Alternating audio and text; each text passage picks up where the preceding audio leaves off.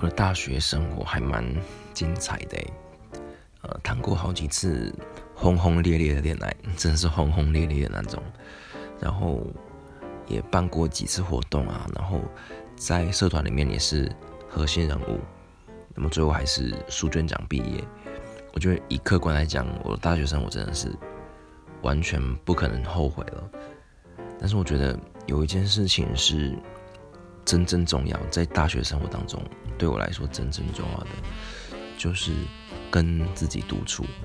因为即使我的朋友看起来很多，但是我觉得真的不是每一个朋友都这么的想要去了解你，他可能只是表面的。那么如果你没有找到学习独处的方法的话，很容易就迷失在这当中，你去在意朋友啊，在意一些不重要的事情，而不去跟自己对话。我觉得。这个还蛮重要的。